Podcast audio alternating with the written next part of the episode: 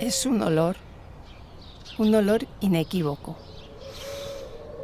Empezar un podcast, una historia sonora con un olor es seguramente una locura. Pero es que este olor es tan, tan... Los olores que percibimos en la infancia nos dejan una huella imborrable durante toda la vida. Lo sabemos por experiencia y ahora los investigadores japoneses de la Universidad de Fukui han demostrado científicamente que sí, que existe esa huella neurológica. En este caso, en todo un pueblo. Ese olor se impregnaba hasta, hasta por el pueblo, la verdad que era una maravilla. Estamos en Aguilar de Campo, en la montaña palentina. Al otro lado está el mar, el Cantábrico. La cordillera nevada está a un paso y hace frío, pero es un frío seco, transparente, y aquí, en Aguilar, huele. Huele muy bien. Un olor a mantequilla y a, y a vainilla y a chocolate que ya eso era increíble. Increíble, exacto. Ese olor es inolvidable. Es olor a galletas, que impregna levemente el aire. Era la fábrica que estaba dentro del pueblo y yo pues eso me acuerdo de ir con mis padres y pasear por, por esos grandes hornos de galletas. Un olor dulce, un a infancia, galletas, que se apodera de ti cuando te acercas, que te envuelve, que te hace Era sonreír. como un mar de galletas, todo, el ver, ver las galletas saliendo del horno. Una maravilla. En la parte de abajo se hacía la creme, la amarilla, la tostada, las básicas. Y subías arriba y ya, bueno, un olor a mantequilla y a, y a vainilla y a chocolate que ya eso era increíble. En el horizonte, los ojos se pierden en inmensos campos de cereal. Estamos en una zona muy buena para la galleta. Hay que imaginarse cómo serían en el siglo XIX. Estos campos eran todavía más extensos, sin las heridas del tren o de las torres eléctricas que ahora los atraviesan, enormes y llenos de cereal, un océano de espigas. El conjunto ideal para, para la elaboración de la galleta. Por eso aquí en Aguilar llegó a haber cinco empresas de galleta. Por aquel entonces, cinco familias de la comarca decidieron levantar sus fábricas de galletas aprovechando la abundancia de trigo en tierra de campos y la facilidad para conseguir azúcar a través del puerto de Santander. Era todo propicio, el clima seco y frío, que es ideal porque no hay humedad. Cinco fábricas y toda la comarca trabajando en ellas. Y luego la mano de obra, había muchas mujeres también de los pueblos mineros de la comarca. Los hombres en la mina, porque a muy pocos kilómetros se trabajaba sacando carbón en la cuenca minera palentina, hoy casi extinguida, con las explotaciones cerradas y sus pueblos casi vacíos. De aquellas cinco fábricas de galletas, la única empresa familiar y centenaria que se ha mantenido es Galletas Gullón. Bueno, mi bisabuelo era un confitero que vivía en Zamora, pero se vino aquí a Aguilar, atraído por la riqueza de esta zona. Y a ese lugar ideal, Al pie de la montaña y frente al mar de cereal de la tierra de Campos, en la enorme llanura castellana, llegó aquel confitero zamorano, Manuel Gullón, en 1892, para fundar una de las primeras fábricas de galletas en España. Lourdes es la cuarta generación de esa familia. Se hacía con un vaso, un vaso de- al revés, cortabas así, fíjate, si era manual. Un vaso para hacer un molde. planita, planita, sobre una capa llana y entonces se cortaba y, y ya. Y ya. Así empezó y así se ha quedado en la memoria de María Teresa Rodríguez, la madre de Lourdes, que durante 40 años ha estado al frente de Galletas Gullón. Con estas dos mujeres, la madre Una trabajadora incansable. y la hija, Yo la necesito mucho a ella. y- vamos a hacer un largo viaje cargados de galletas y de historias familiares, de innovaciones tecnológicas y de sabores. En esta historia, galletas y familia están unidas. Y también empresa, marca y paisaje. Materia prima, cambio, memoria sabor. y evolución. Hola, ¿qué tal? Soy Amparo Estrada y esto es La empresa de mi vida, un podcast sobre empresarios y empresarias que han revolucionado su sector. Vamos a contar historias de marcas y de vidas, de innovadores que fabrican productos con personalidad, originalidad y propósito. Hoy, Gullón, el dulce aroma del éxito. Aquí estoy, delante de un robot con visión inteligente que empaqueta a la velocidad del rayo los cientos de galletas que le llegan cada pocos segundos. Está protegido por una mampara y nada que no deba entra en su interior. La tecnología punta puede detectar cualquier mínimo fallo y conseguir que todo el producto que llegue al consumidor sea perfecto. Múltiples brazos mecánicos llevan a cabo tareas de todo tipo, todas a la vez. Hasta los bolígrafos llevan chip por si se pierden. Hay cientos de empleados en la empresa, pero no se ven tantos en la rutina del día a día de la fábrica. Ya no hace falta que decenas de ellos se dediquen a hacer cajas. La digitalización ha cambiado también el tipo de trabajo que se ofrece. Y trabajo en Gullón no falta. Pero no quiere decir que por eso va a haber, hay menos trabajo, al revés, hay más. Ni las ganas de hacerlo. Lo que más te mueve y lo que más es, es poder sacarlo adelante y poder seguir dando trabajo. Es que dar trabajo da mucha satisfacción. Pero para poder terminar aquí, la historia tuvo que empezar mucho antes. Vamos a empezar de la mano de María Teresa. Muy delgada, con el pelo corto y buen color, se nota que la presidenta de honor de Galletas Gullón practica yoga y meditación desde hace décadas. Ayuda también que va todos los días andando a la empresa, aunque llueva o nieve. Pero su rasgo más sobresaliente es la timidez con la que habla. Y para contar bien a nuestra protagonista, tenemos que volver a mediados del siglo XX. Yo me acuerdo hasta cuando yo era niña, ¿eh? que iba yo, me mandaban mis padres o mi madre a por, galletas. Y ir a por galletas, ya sabía dónde tenía que ir yo, pues a, la fábrica y en una bolsa te decías, decías medio kilo. ¿Cuántas quieres? Un kilo, lo que quieras, ¿sabes? Te daban la cantidad sueltas, ¿eh? O sea, no, no, venían empaquetadas. Entonces yo me acuerdo cuando echaban a la bolsa, qué ricas. Esa pequeña niña, una vecina más de Aguilar de Campo, no tiene desde luego ni idea de que acabará en algún momento convirtiéndose en la propietaria de la mayor galletera de España. En el camino abría la bolsa y había menos galletas en la bolsa. La misma que coge una de la bolsa sin que se note, acabará produciendo 100 millones de galletas al día.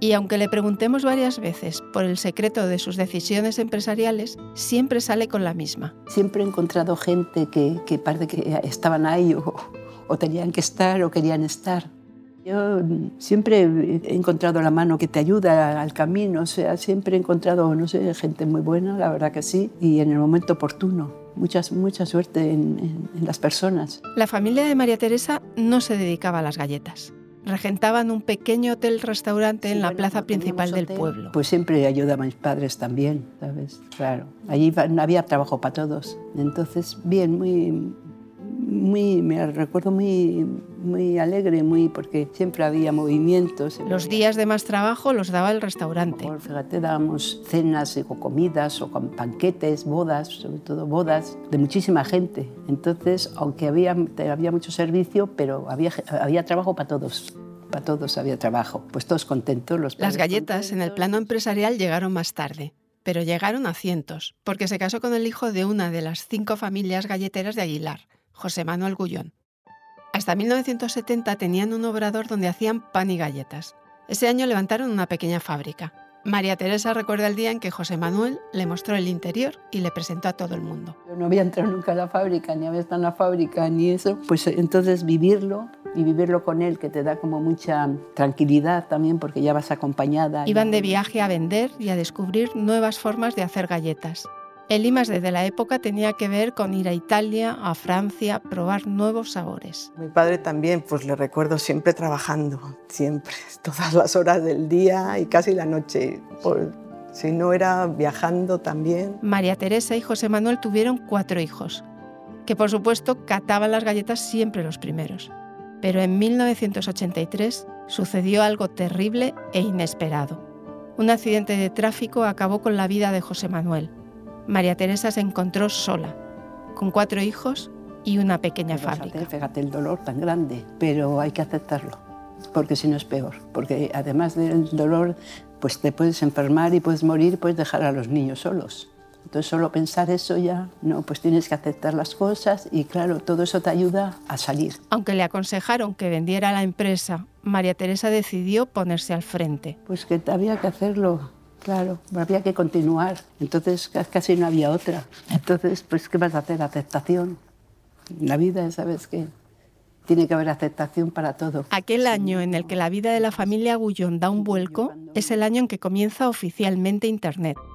en España acababa de formarse el primer gobierno socialista de Felipe González y nos enganchamos al baloncesto con el equipo de Díaz Miguel, con Epi, con Corbalán, Iturriaga, Martín Solozábal, Romay. Es también el año en que España gana por 12 goles a 1 a Malta y se clasifica para la Eurocopa de 1984.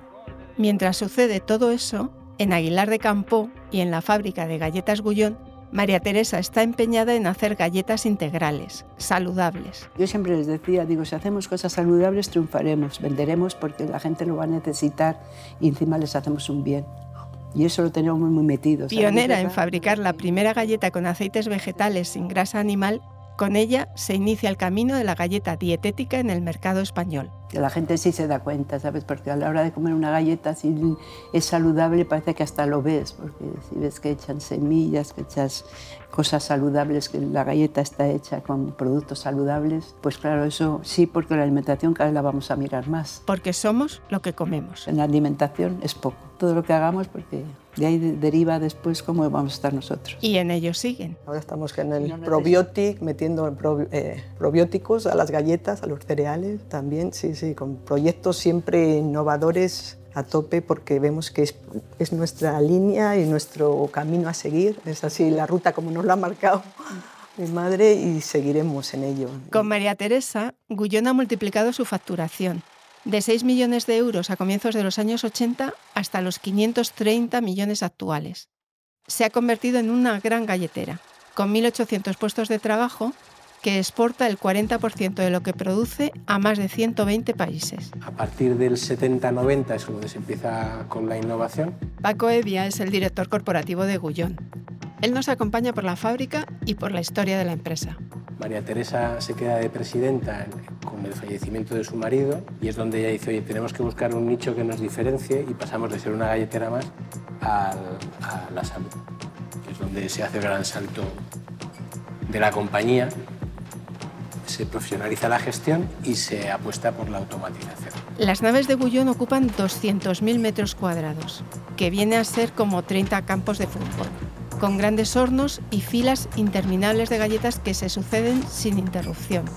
De unos tubos colgados en el techo va cayendo la masa, el chocolate, la crema, es lo que llaman hilos. Hay que tener en cuenta que hay dos fábricas en uno. Lo que estáis viendo en el suelo y todo lo que se ve en el aire. Entonces todo el transporte de producto terminado de galleta en enfriamiento se produce en aéreo todo. Las galletas dan vueltas. la galleta sale hacia arriba y empieza a dar vueltas por toda la fábrica y lo que hace es enfriarse en un largo camino. Una línea de galletas puede tener 400, 500 metros de largo. Hasta que entra en las cajas. Y tiene que llegar a una temperatura adecuada en el momento en el, del envasado. El chocolate complica un poco el proceso. Cuando metes chocolate, que el enfriado es forzado. Van a cámaras de enfriamiento porque necesita más frío y más rápido para que la galleta y el chocolate se, se unan. Hay que acertar a la primera. Es el momento de la verdad. Si tú le metes mucho frío a la chocolatina, la chocolatina se pega a la galleta. La galleta surgió en Inglaterra a principios del siglo XIX los marinos ingleses necesitaban llevar un alimento nutritivo que no se estropease fácilmente. Una galleta dura más de un año en buenas condiciones, así que era el producto ideal. Gullón también viaja. Sus galletas se encuentran en muchos países, como en Laponia, en el Himalaya o cruzando el mar. Podemos decir que ha pasado del, Ártico al Antártico, porque ahora hay un chico que es un embajador de, de que es Antonio de la Rosa, que está haciendo una expedición cruzando todo el océano. Y entonces, pues mira, tenemos las galletas por todo el mundo. Es, la traducción con, con, escritura china de la palabra Guyen. María Teresa, que ya ha cumplido 80 años, acude todos los días a la fábrica. Me gusta mucho ir a la fábrica, mucho. Y estar allí con la gente y como soy muy golosa, por lo justo el remate. Y por la tarde disfruta despachando en la tienda. Por el contacto con la gente, el estar con ellos, el poder decirles prueba una galletina y que coman una galleta. Y todo ese contacto te ayuda a vivir también porque no, no estás sola, estás acompañada, siempre te cuentan alguna cosita, siempre no sé qué. Las galletas fueron su debilidad desde pequeña. No, no había mucho surtido. Pues había Marías. Yo me acuerdo cuando había solo Marías. Después ya hicieron la misma, pero en, en rectangulares. Entonces ya eran Marías y tostadas. Esa galleta María, la más tradicional y conocida, Es el resultado de una receta británica de 1875 para conmemorar el matrimonio entre la Gran Duquesa María de Rusia y el Duque de Edimburgo. La receta llegó a los obradores de Aguilar de Campo, donde se producían, a principios del siglo XX, gran parte de las galletas que se consumían en España. Ahora Gullón fabrica miles de millones de galletas cada año. Entre todas las clases, 100 millones de unidades al día. Todo se aprovecha, no se desperdicia nada. Aquí se hace el troquel, se recupera todo lo que sale, se recupera y se vuelve a meter en la masa, con lo cual todo eso no se pierde, se recupera. se Sea vuelve- lo que sea. En el momento que está mezclada galleta con chocolate, ya no se puede reutilizar. Entonces, esto lo tratamos para alimentación animal. Porque al tener grasa es muy valioso para la alimentación de los animales. Porque el margen está muy ajustado. El negocio de gran consumo es un negocio de. Hay que perseguir el céntimo. El ritmo de producción es tal que en el almacén de Gullón se acumulan galletas que podrían dar de comer a la península ibérica durante un año. Pues la, la fábrica de ahora pues ya está todo automatizado, ya es distinto, no tiene nada que ver. Antes era todo pues muy manual, veías a la gente pues haciendo las cajas, metiendo los, los paquetes, todo, todo manual y ahora ya nada, ahora todo es automatizado. Galletas Gullón siempre ha sido una empresa familiar. Bueno, en verano íbamos a quitar bollo, decíamos. Quitar bollo era, era quitar los paquetes que estaban, les pillaba la máquina. Entonces, claro, estaba estropeado el paquete, pero la galleta estaba bien. Entonces les hacíamos los paquetes, los poníamos allí y luego se volvían a introducir a la máquina. Y luego nos daban de recompensa. además, Iban todos los niños. Yo tendría 7, 8, 9, 10, 11, 12. Yo recuerdo siempre de ir a la fábrica. Incluso cuando íbamos, éramos scouts también nos ofrecían trabajos para luego comprar nosotros las tiendas de campaña o íbamos todos los scouts allí a hacer el surtido o a hacer lo que, el trabajo que, que hubiera. Muchos, sí, sí. ¿Cuántos serían? A lo Buah, mejor, pues fíjate toda la juventud de Aguilar. Aunque como otras empresas familiares no ha estado exenta de momentos de conflicto. En la actualidad, tres de los cuatro hijos de María Teresa trabajan en Gullón y el cuarto ha emprendido un camino independiente también en el sector galletero. Desde 2019, María Teresa es la presidenta de honor y su hija Lourdes, su principal apoyo en momentos clave, ocupa la presidencia. Un relevo con el que ambas están satisfechas. Bien, sin problemas. Yo la necesito mucho a ella y ella, pues, oye, también está a gusto conmigo, entonces felices. como vengo, estoy con ella todos los días, pues es algo que va saliendo de manera innata, no hay así un consejo, pero sí siempre me ha dicho que, que la empresa es de menor, de menor edad, siempre me ha dicho y es, es verdad, que hay que cuidarla y mimarla, que no nos pertenece, que, que es, que es el pueblo. Porque la familia es la empresa y la empresa es el pueblo. hay que, hay que estar aquí porque ya somos la cuarta generación y es como un deber por, por nuestros antepasados, pero también por nuestra gente, por nuestro pueblo. Por eso Agullón ha estado en Aguilar y estará siempre en Aguilar. Y quieren que Gullón siga siendo familiar. Ojalá que siga siendo así, familiar sobre todo. La quinta creo generación ya apunta maneras. Dice él, yo catador de galletas base. Dice, claro, cuando le llevo lo nuevo y esto le pongo un 8, esto le pongo un 9, te dice, le encanta. Es el hijo de años. ocho años de Lourdes. De pequeño con 5 y 6 que le preguntabas, ¿qué vas a ser, hijo? Dice, yo gullonista, mamá. Cuando voy para